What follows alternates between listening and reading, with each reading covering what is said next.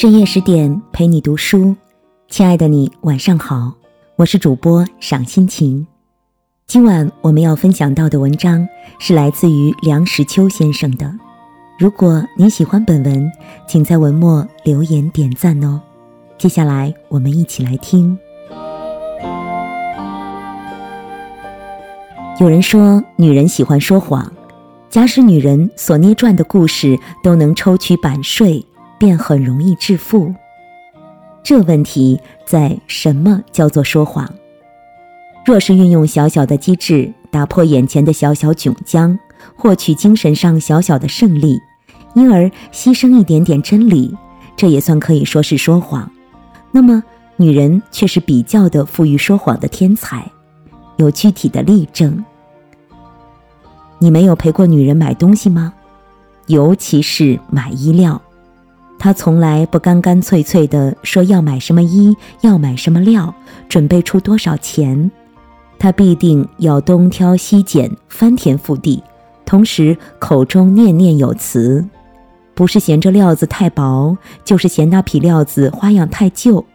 这个不禁洗，那个不禁晒，这个缩头大，那个门面窄，批评的人家一文不值。其实满不是这么一回事儿，他只是嫌价码太贵而已。如果价钱便宜，其他的缺点全都不成问题，而且本来不要买的也要构筑起来。一个女人若是因为炭贵而不生炭盆，她必定对人解释说：冬天生炭盆最不卫生了，到春天容易喉咙痛。屋顶渗漏，塌下盆大的灰泥，在未修补之前，女人便会向人这样解释：“我预备在这地方装安电灯。”自己上街买菜的女人，常常只承认散步和呼吸新鲜空气是她上市的唯一理由。艳羡汽车的女人，常常表示她最厌恶汽油的臭味儿。坐在中排看戏的女人，常常说前排的头等座位最不舒适。一个女人馈赠别人，比说实在买不到什么好的。其实这东西根本不是她买的，是别人送给她的。一个女人表示愿意陪你去街上走走，其实是她顺便要买东西。总之。女人总喜欢拐弯抹角的放一个小小的烟雾，无伤大雅，颇占体面。这也是艺术。王尔德不是说过“艺术即是说谎”吗？这些例证还只是一些并无版权的谎话而已。对了，男人懒，他可以懒洋洋地坐在旋椅上。五官四肢连同他的脑筋一概停止活动，像呆鸟一般。不闻夫博弈者乎？那段话是专对男人说的。他若是上街买东西，很少时候能令他的妻子满意。他总是不肯多问几家，怕跑腿，怕废话，怕讲价钱。什么事儿他都嫌麻烦，除了指使别人替他做的事之外。他像残废人一样，对于什么事儿都愿坐享其成，而名之曰世家之乐。他提前养老，至少提前三二十年。紧皮连着懒是馋。男人大概有好胃口的居多，他的嘴用在吃的方面的时候多。他吃饭时总要在菜碟里发现至少一英寸见方、半英寸厚的肉，才算是没有吃素。几天不见肉，他就喊，嘴里要淡出鸟来。若真个三月不知肉味，怕不要淡出毒蛇猛兽来。有一个人半年没有吃鸡，见了鸡毛肘就垂涎三尺。一餐胜传之后，他的人生观都能改变，对于什么都乐观起来。一个男人在吃一顿好饭的时候，他脸上的表情硬是在感谢上天待人不薄。他饭后衔着一根牙签儿，红光满面，硬是觉得可以教人。主中馈的是女人，修食谱的是男人。男人多半自私。他的人生观中有一基本认识，即宇宙一切均是为了他的舒适而安排下来的。除了在做事赚钱的时候不得不忍气吞声的向人奴膝卑言之外，他总是要做出一副老爷相。他的家便是他的国度，他在家里称王。他除了为赚钱而吃苦努力外，他是一个一比鸠派，他要享受。他高兴的时候，孩子可以骑在他的颈上，他引颈受骑，他可以像狗似的满地爬。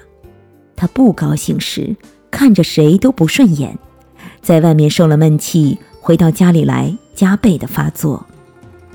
他不知道女人的苦处，女人对于他的殷勤委屈，在他看来就如同全守护姬思辰一样的稀松平常，都是自然现象。他说他爱女人，其实他不是爱，他是享受女人。他不问他给了别人多少，但是他要在别人身上尽量榨取。他觉得他对女人最大的恩惠，便是把赚来的钱全部或一部分拿回家来。但是当他把一卷卷的钞票从衣袋里掏出来的时候，他的脸上的表情是骄傲的成分多，亲爱的成分少，好像是在说：“看我，你行吗？”我这样待你，你多幸运。他若是感觉到这家不复是他的乐园，他便有多样的借口不回到家里来。他到处云游，他另辟乐园。他有聚餐会，他有酒会，他有桥会，他有书会、画会、棋会，他有夜会。最不济的还有个茶馆儿。他的享乐的方法太多。假如轮回之说不假，下世侥幸依然投胎为人，很少男人情愿下世做女人的。他总觉得这一世身为男身，而享受未足，下一世要继续努力。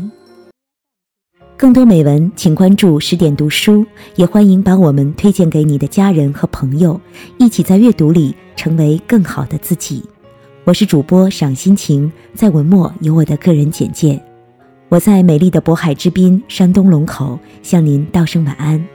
愿我的声音让您安静而丰盈。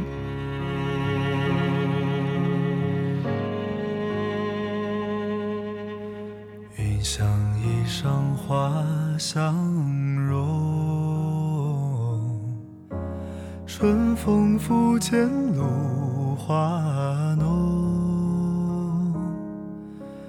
若非群玉山头见，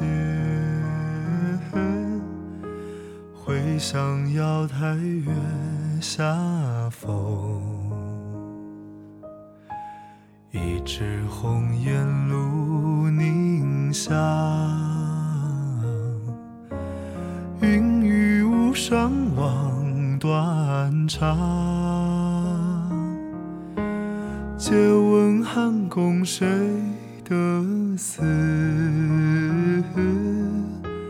可怜飞燕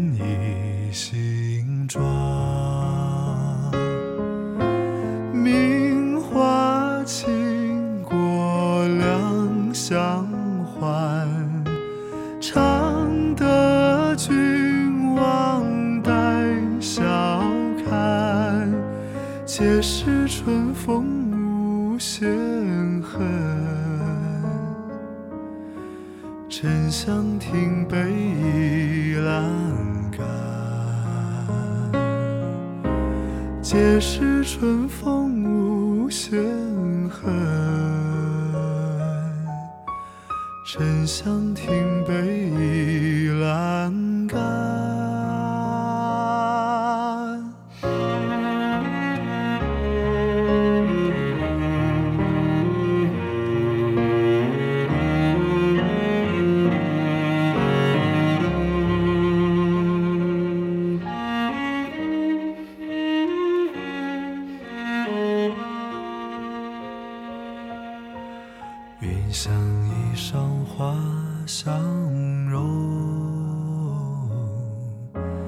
春风拂槛露华浓。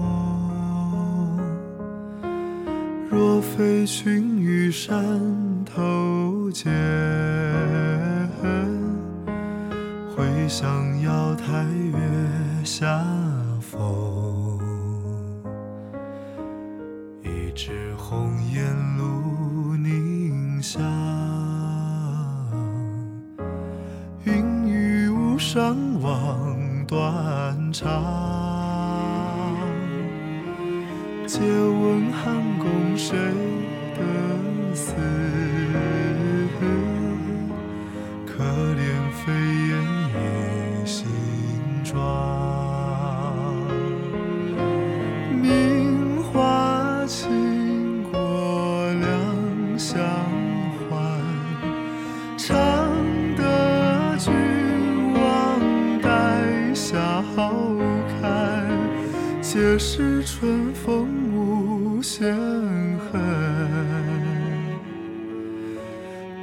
香亭北倚阑干。皆是春风无限恨，沉香亭。